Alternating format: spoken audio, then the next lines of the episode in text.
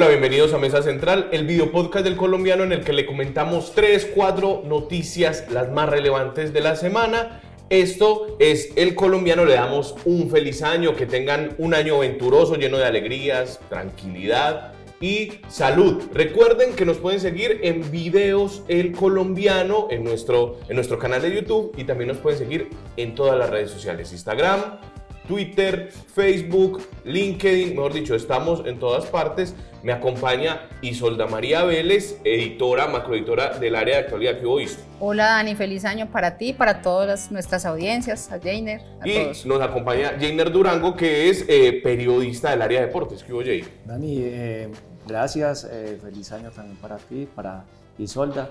Y aquí ya dándole, arrancando este año. Arrancando este año, estamos en la época del fracaso de los gimnasios. Me imagino que muchos ya empezaron a ir al gimnasio.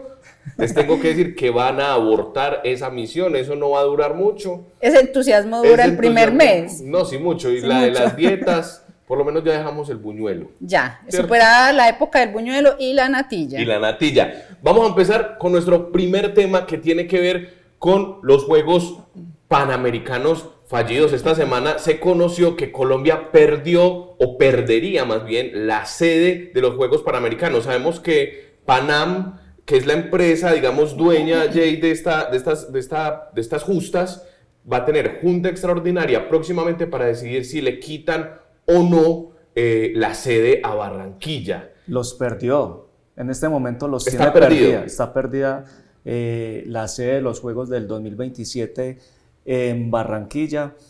Eh, sí, hay, va a haber una asamblea extraordinaria, pero el presidente de Panam Sport, que es eh, la entidad que organiza estos juegos cada cuatro años, los, los juegos que son llamados los Olímpicos del continente americano, eh, se perdieron por, porque no se pagaron a tiempo los dineros correspondientes para los derechos de este torneo.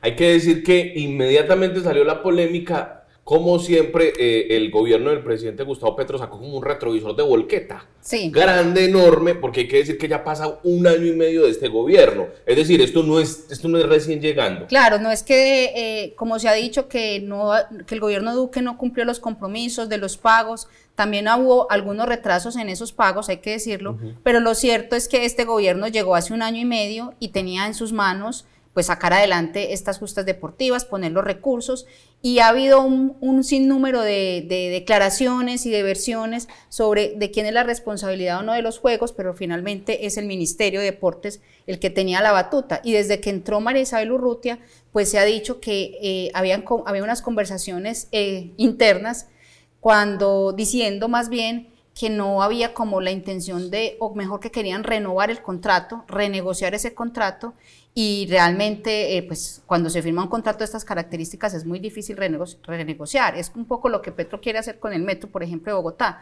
No es posible renegociar estas condiciones porque para eso se preparan las ciudades con cuatro años de anticipación para poder hacer las obras y cumplir todos los compromisos. todos se tiran la pelota, todo el mundo se está tirando la pelota, pues los juegos, eh, eh, la designación de la sede se logró en el 2021 en el gobierno de, de, de Iván Duque pero claro, cuando entra el gobierno de, de Petro y se designa a Marisabel Urrutia como ministra del Deporte, la, la, misma Urrutia dice que de parte de Gustavo Petro no, no hubo ese interés eh, al comienzo por organizar unos juegos porque decía que, era, que eran muy costosos, pero, pero quizás no, no en el trasfondo de, de, lo que son unos Juegos Panamericanos, que esa inversión se puede recuperar después que puede dejar para un país una suma aproximadamente de, de 2.5 billones de pesos.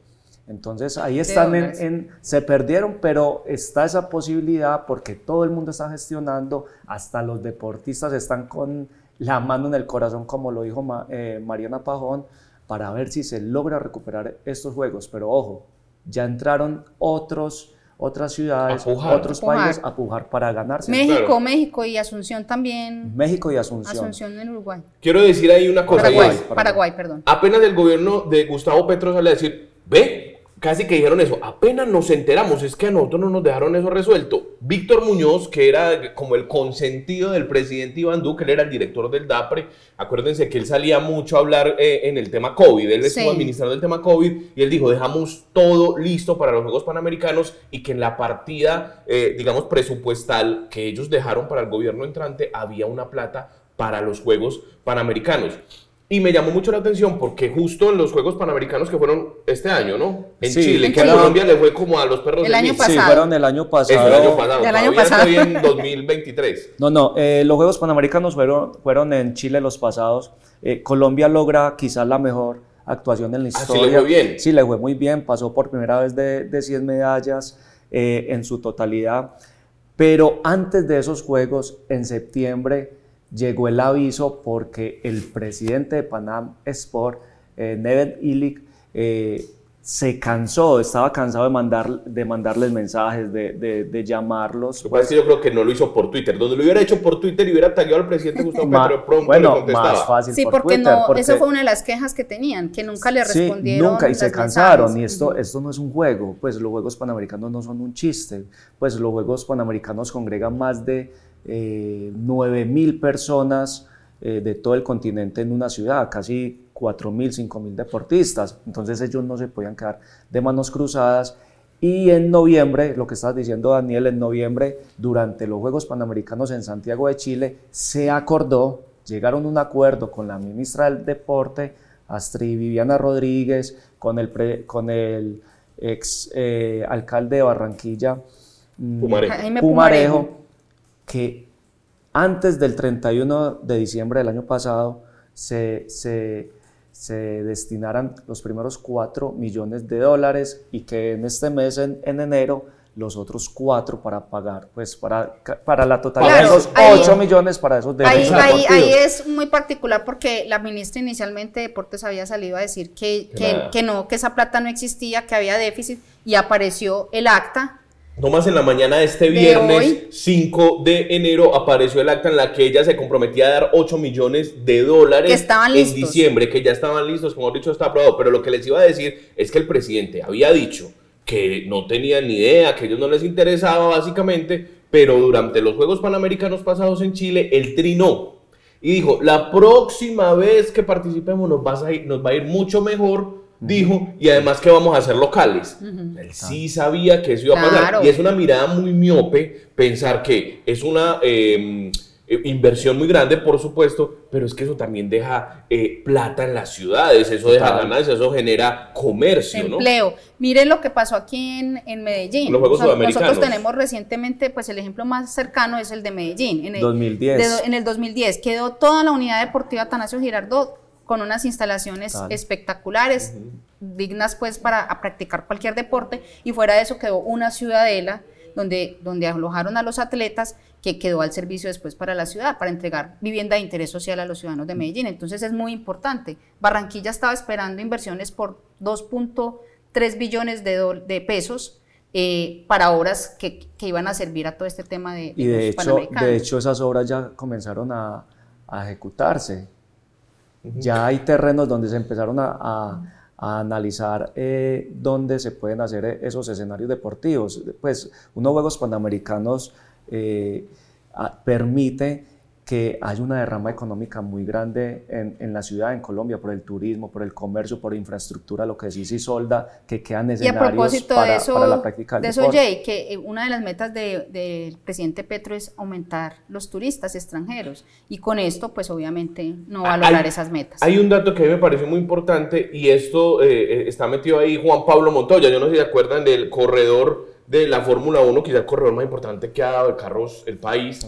Y mm, Juan Pablo Montoya dijo que otra cosa que se dañó por falta de diligencia, por falta de respuesta, fue poner un circuito de la Fórmula 1 en Barranquilla. Yo no sé si ustedes se acuerdan que incluso vinieron representantes de la Fórmula 1, estuvieron acá, y Juan Pablo Montoya, que debe tener 3.000 contactos dentro de, la, dentro de esa, esa empresa Fórmula 1, digamos, eh, dijo que el gobierno no envió una carta diciendo, hey, queremos ser, queremos tener un circuito en Barranquilla. ¿Y era solo una carta? Era solo una carta y que por eso se perdió la sede. O sea, Va la Fórmula 1 y van los Juegos Panamericanos que suceden en Barranquilla, un lugar donde hay una casa política, la char, muy polémica, que estuvo y ha estado enfrentada con el gobierno de Gustavo Petro. Y uno se pregunta ahí, entonces, ¿esto qué es? Estamos gobernando en, en, contra de quienes eh, nos hacen oposición. Hay un revanchismo de parte del gobierno. Ya lo vimos en las posesiones del pasado primero de enero, del 31 de diciembre, donde muchos alcaldes le dijeron al, al gobierno de Petro, venga, trabajemos juntos, no se vengue con nosotros, no castigue, no castigue. que incluso el presidente Gustavo Petro dijo, no, esa, esa, esa palabra de castigo, pues hemos visto que, por ejemplo, en, en, en Antioquia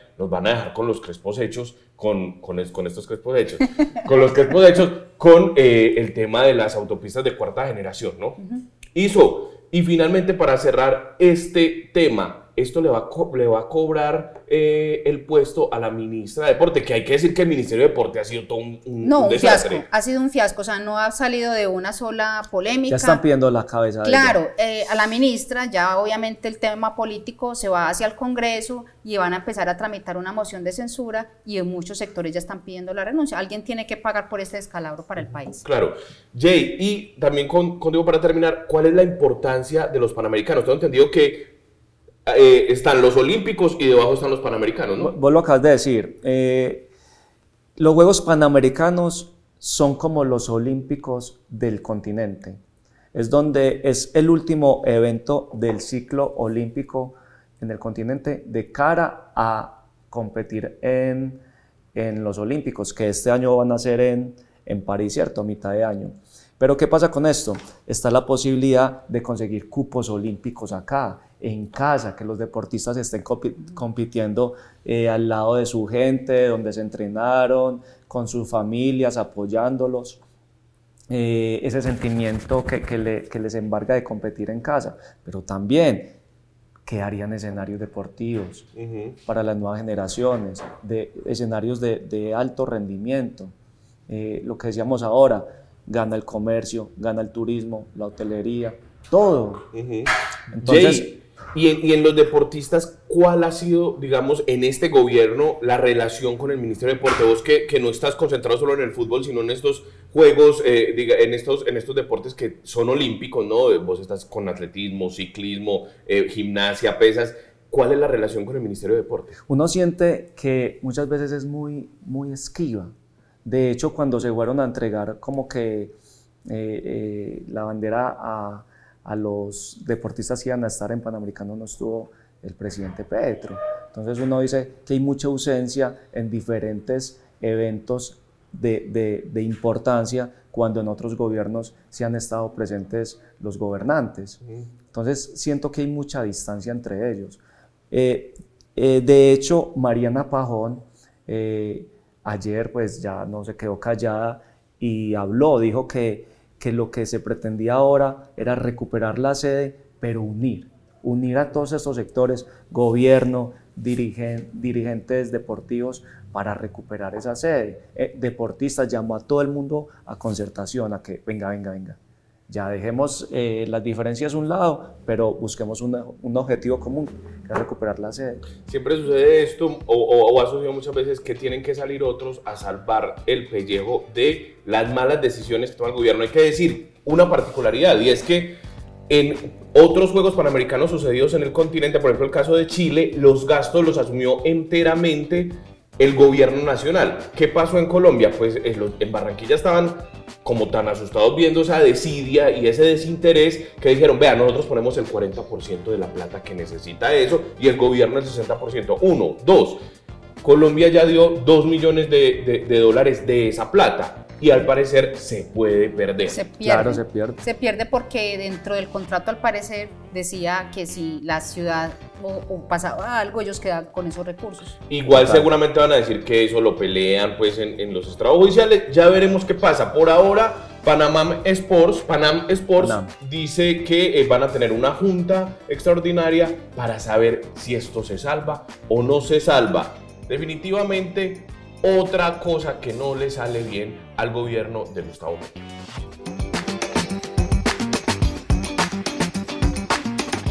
Y esta semana hubo posesiones de alcalde de Medellín y gobernador de Antioquia el primero de enero. No todas las posiciones son el mismo día. Vimos unas en el país el 28, el 29, creo que en Itagüí el 31 de diciembre o el 30 de diciembre.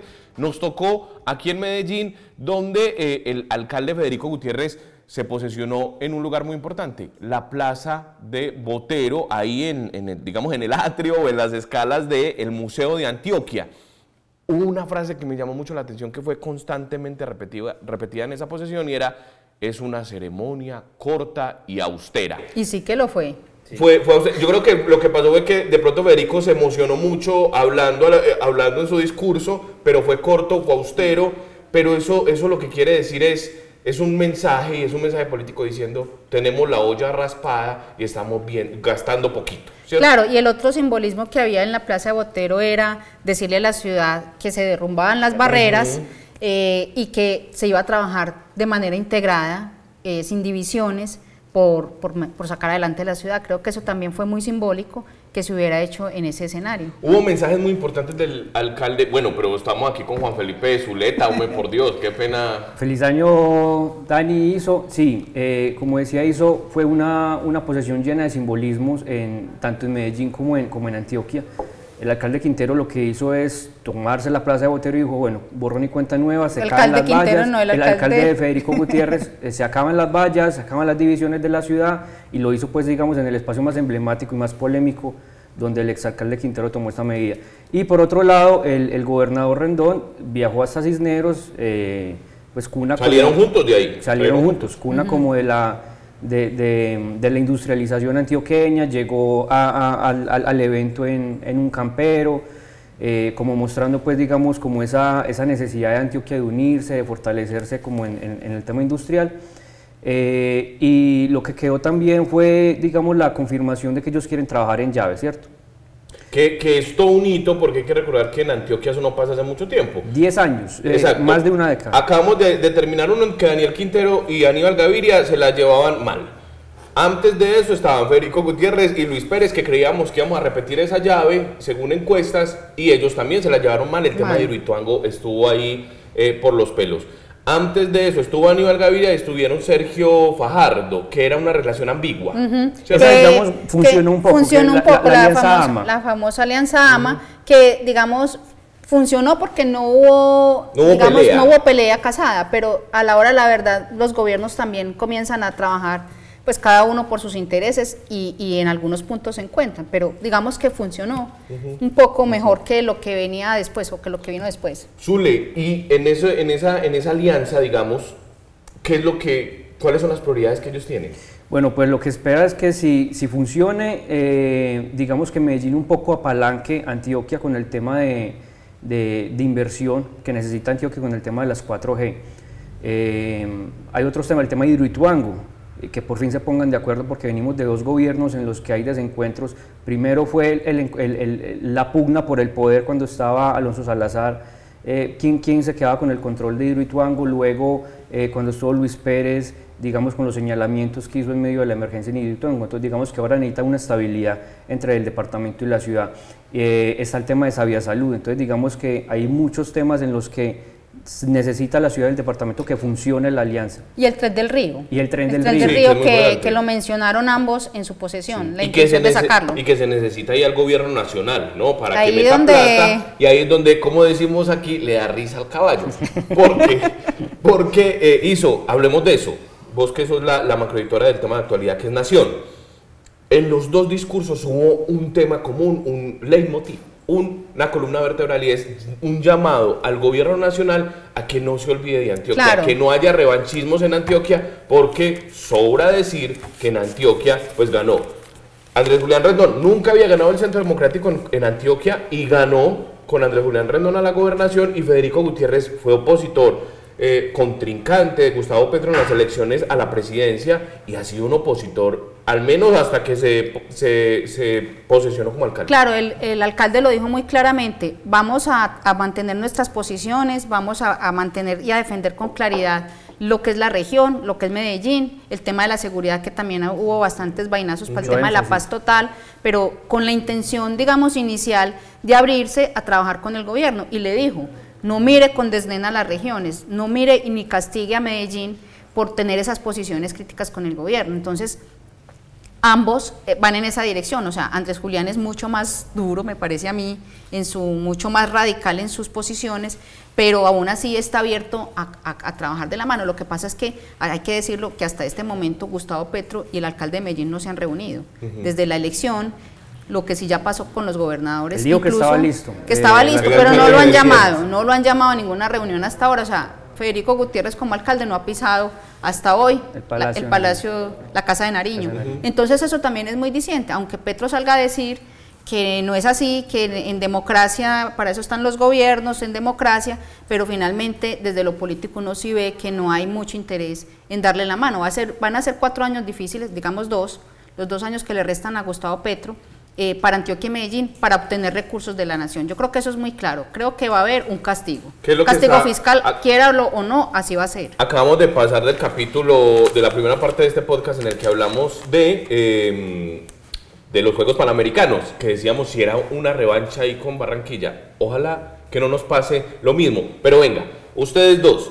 Sucedieron dos cosas después de esas posesiones en esta semana. La primera, que la publicamos aquí en el colombiano, le cayeron críticas a Federico Gutiérrez por darle un puesto a un, a un concejal que era del Partido Conservador, porque el Partido Conservador, hay que decirlo, se plegó a eh, el gobierno de Daniel Quintero, le apoyaron todo en cabeza de Lucas Cañas, eh, que se pegó una Que fue presidente además. No, que tiene un pote de decitín sí, todavía no, ahí al lado en el brochero. Unas secuelas. Exactamente. ¿Y eh, cuál es la historia? Vea, lo que pasa es que el exconcejal Carlos Alberto Zuluaga, digamos que es miembro del Partido Conservador, y en ese inicio de gobierno realmente el Partido Conservador estaba muy alineado con Quintero. Hay que decir que el Partido Conservador siempre, se le pega a Siempre se le pega a cualquier gobierno, ¿cierto? sea cual sea, ellos están ahí porque ellos trabajan muy de la mano con el gobierno para todo el tema burocrático y para acompañar los proyectos, en algunos casos, digamos, de manera loable. Resulta que este señor, eh, Carlos Alberto Zuluaga, salió del consejo porque hubo una demanda de inhabilidad, entonces él salió. Y él realmente ha sido una persona muy crítica a Quintero. Realmente él, hizo muchas denuncias alrededor de la gestión de los recursos públicos, en el tema del presupuesto participativo fue bastante crítico. Entonces creo que le están cobrando a él a nombre del Partido Conservador un poco de rebote, esa, digamos, esa, esa postura del Partido Conservador, pero, pero sí hay que decir que él personalmente sí estuvo muy aparte de Quintero. Y su está, está, digamos, en suspenso. Em, fue tanta la polémica que, digamos, que, la, que la alcaldía decidió dejar el, nombramiento que es gerente de corregimientos, eh, digamos, dejarlo ahí en stand-by. Y digamos que de todos los nombramientos que hizo eh, Federico Gutiérrez fue, digamos, el más político, porque él, eligió un gabinete eh, con los viejos conocidos pues que ha tenido como varias lecturas. Unos lo leen como que él necesita dar resultados inmediatamente, entonces se rodeó con su círculo de confianza, pero por otro lado también dicen que, pues que, que con parte de ese gabinete o algunos de esos funcionarios pues que no funcionaron en, en, su primer periodo, entonces bueno, hay que ahí como la...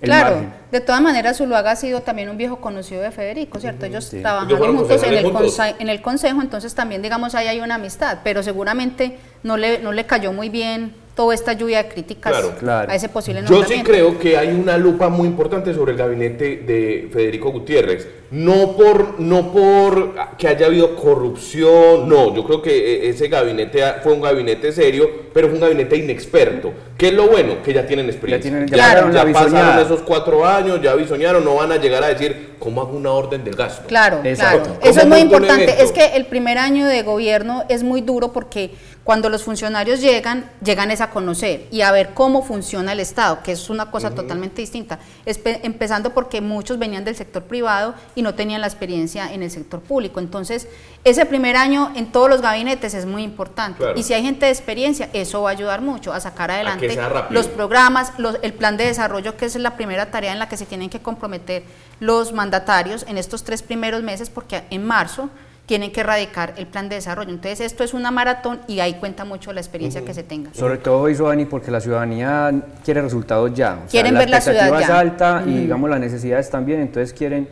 Yo creo que una cosa importante ahí es que eh, eh, Orlando, Uribe, ¿no? secretario de Hacienda, que fue secretario de Hacienda hace ocho años, fue un muy buen secretario de Hacienda. Muy ejecutivo. El, tipo es muy ejecutivo, venía en esa época, me acuerdo que de Colombia y eh, va a repetir, o sea, él va a, repartir bien el dinero, esperamos eso, vamos a estar atentísimos de cómo se maneja la plata en esta alcaldía. Y yo creo que uno de los que me genera a mí como, como, como preguntas, no dudas, porque no, no tengo dudas en el sentido de que, de que no tiene una investigación ni nada de eso, el secretario de Cultura, Manuel Alejandro Córdoba, porque vimos que la Secretaría de la Cultura, uno no puede decir que se la robaron, pero es una, una, una, secretaría que se la hallaron por delante. El secretario Narváez renunció cuatro días antes, el altavoz terminó siendo un desastre, el Festival Miradas un desastre.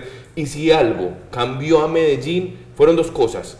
El tema de infraestructura pública y el tema de la cultura. Así que vamos a ver qué sucede eh, con la Secretaría de la Cultura. Y el último chascarrillo, que no me parece chascarrillo, tiene que ver con un concejal del Centro Democrático, eh, Andrés, Felipe Rodríguez, Felipe Rodríguez, conocido como el conocido como el Guri, eh, un tipo que eh, estuvo muy al frente de lo que fue la, la revocatoria, de Daniel Quintero. Él se define a sí mismo como un libertario, ¿no? un libertario es como un Milei, y esta semana llegó al consejo diciendo que, que querían tener carros nuevos, carros nuevos este concejal lleva dos días sentado en la silla del consejo y ya está pidiendo carros nuevos. Pero además con la olla raspada del municipio. Exactamente. es, como una cosa... Y remodelación, pues yo he ido al consejo, el consejo está bien, o sea, eso no necesita plata. Lo renueva constantemente. Sí, el, el, el, Guri se convirtió en el primer concejal funado, como dicen los pelados en... yo no puedo creer que significa funado, pero... Eh, Funado es como cuando te boletean. Boleteado. Merecidamente, digamos así, diríamos lo otro los viejitos. Eh, y el Guri terminó funado en redes sociales porque sí decidió utilizar su, su en, el consejo eh, para pedir eh, remodelación de, de, la oficina, remodelación del consejo y cambio de vehículos. Pues digamos que los vehículos en los que se moviliza los concejales no son, pues digamos, un Renault 4, son unas eh, Toyota. TXL 2019. Entonces lo que alegaba un poco el, concejal Guri es que eh, si lo hacían por renting podía mejorar un poco ahí el, tema de, la inversión, el tema de, los, de los gastos, pero a la ciudadanía pues eso le supo pues a cacho y, lo que dijo es que bueno, es concejal de la coalición de gobierno justamente el mismo día en el que sale con semejante gracia el alcalde Gutiérrez dice que hay 400 mil personas aguantando hambre, eh, hay una crisis de vivienda en la ciudad, está el tema del hospital general, entonces digamos como cuáles son las discusiones prioritarias en el consejo, eh, concejal. Eh, que tanto, que tanto habló de recuperar la ciudad, de, las necesidades de la ciudad y, llegar y debutar pues pidiendo carro, casi beca. y bueno, la funada del concejal vino con algunos consejos. El primero es que se ponga a trabajar eh, ya que quería tanto ser concejal, que trabaje por la ciudad y la segunda es que si quiere optimizar el tiempo, pues que use el transporte público, ya que también... Muy eficiente. Quería, quería mucho recuperar el metro y pues que, que más que un concejal de la coalición que use el metro para conocer los barrios, eh, y para dar ejemplos. Yo creo que es muy importante para este nuevo consejo, pues que superemos ya el tema de Quintero y que nos pongamos a trabajar en la ciudad, en las cosas que la, la, ciudadanía requiere. O sea, estamos hablando que las personas, los ciudadanos de Medellín, estamos esperando que haya un cambio drástico, o sea, que recuperemos el tiempo perdido, que volvamos a enrutar a la ciudad y no podemos esperar que un consejo se siga debatiendo en tema de Quintero, del pasado. No, necesitamos es que se pongan a trabajar para que saquen adelante lo que hay que sacar. Que guarden el retrovisor, el retrovisor le hace mucho daño a la ciudad. Eso que se lo dejen a las autoridades competentes, que investiguen todo lo que hay que investigar. Procuraduría, Fiscalía, concejales, hay que trabajar en vez de pedir carros nuevos.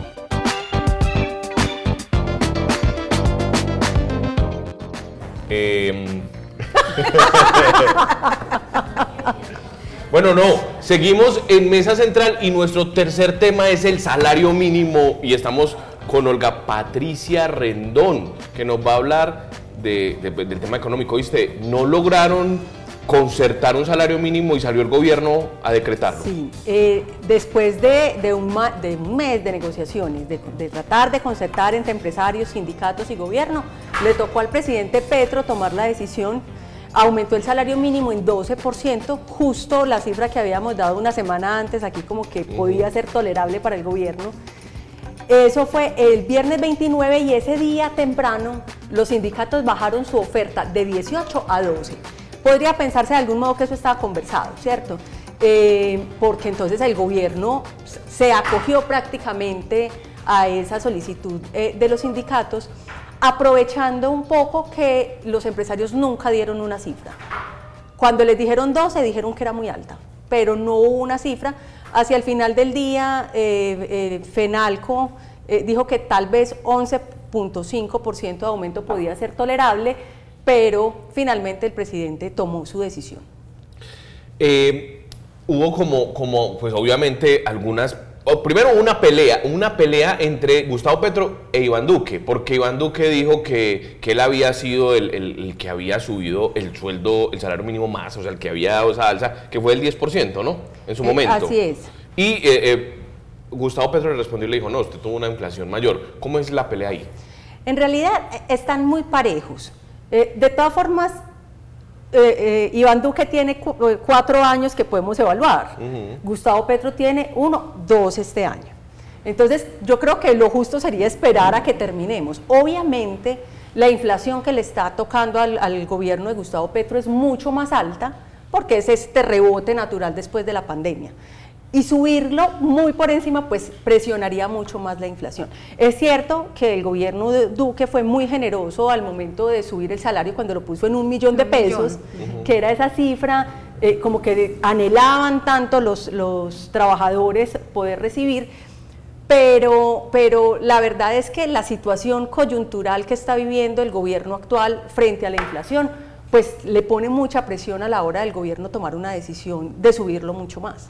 Pero los empresarios, pues, o algunos voceros de los gremios están diciendo que esto lo que puede terminar es en un, en, en, un problema de desempleo, porque los empresarios van a decir, no tenemos cómo pagar. Ustedes publicaron, pues, el equipo de economía publicó un, un, texto esta semana en el que decían, desglosaban un poco cuánto eh, cuesta verdaderamente ese salario, ¿cierto? No es lo que usted recibe, sino que eso tiene unas prestaciones, vacaciones.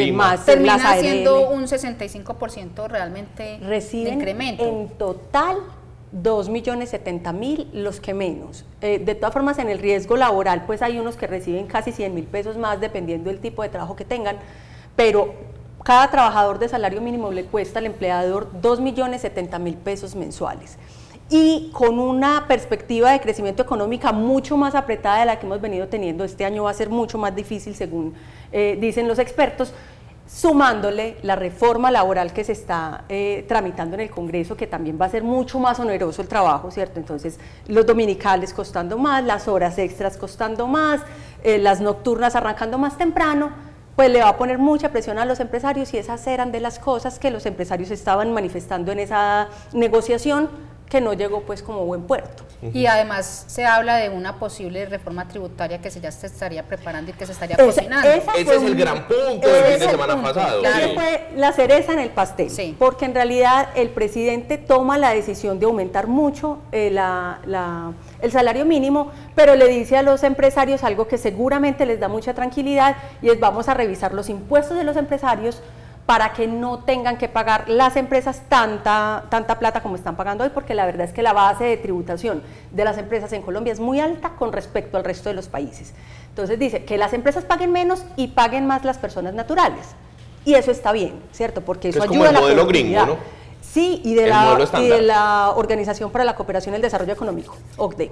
Eh, entonces, eso es una buena idea. Muchos gobiernos han intentado hacerlo, pero en momentos de dificultades del país, pues se le echa mano en las empresas que, terminan aguantando más. Claro, pero también digamos que el, hecho que se le incremente más los impuestos a las personas naturales también genera pues unas, unas dificultades en la canasta familiar, o sea, para la gente adquirir sus productos. Digamos que va a haber un efecto también muy, muy concentrado en las personas naturales que se le une a toda esta discusión que ya se viene también sobre el estrato. Eh, así es. Viene, por ejemplo, esto, que menciona CISO, de, el gobierno tiene un borrador de decreto para eliminar los estratos socioeconómicos. Eso es algo que, ha buscado, que han buscado todos los gobiernos uno tras otro en los últimos 20 años. Eliminar los estratos porque eh, la forma en que se entregan los subsidios por el CISBEN y por los estratos hace que no haya una buena focalización en los que en realidad la necesitan. Entonces, eliminan este decreto quiere generar el registro único de ingresos, que es el que dice esta familia en realidad gana tanto, y entonces en nuestra nueva matriz de, de estratificación, que no va a ser por las condiciones de la vivienda, sino de los ingresos, está en esta posición y dependiendo de esa posición recibirá ingresos o pagará más para que se le puedan dar subsidios a las familias. Eso quiere decir que los beneficiarios van a ser los que verdaderamente lo necesitan. En el papel debe ser así. La implementación Lo que pasa es que cuántos conocemos gente que, que, no es estrato, es que es estrato 4 o 5 y dicen que son estratos en algún documento para obtener una beca, obtener un subsidio para estudio.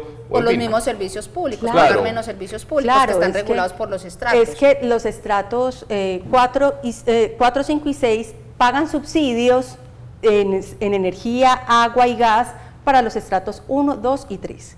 Entonces, una familia en estrato 2 puede tener buenos ingresos, puede tener carro, eh, unas buenas condiciones económicas, unos buenos ingresos eh, mensuales, pero vivir en un apartamento de estrato 2. Eh, recibe el subsidio que están pagando a alguien de estrato 4 y 5 que podría estar desempleado. O en zonas rurales, es muy común. Me monto una finca en un lote, ese lote es estrato 2 y tengo mucho dinero. El, asunto ahí es que la implementación de esto es difícil. Es muy difícil porque es diferente decirle a EPM cobre en estas casas donde, el, donde se sabe qué estrato tienen y no estarle cambiando a esa familia dependiendo del cambio de sus condiciones. Si una, si una persona queda desempleada, en el registro de, único de ingresos va a quedar menor.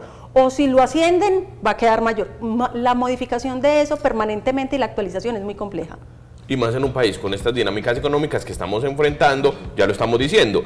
Ojalá no suceda, pero un salario mínimo alto puede terminar en una desbandada de, de, empleados. Esperamos que no sea así y nos alegra que la gente pueda ganar más dinerito, que lo cuiden, que, que ahorren y que los empresarios puedan tener oxígeno para seguir generando empleo.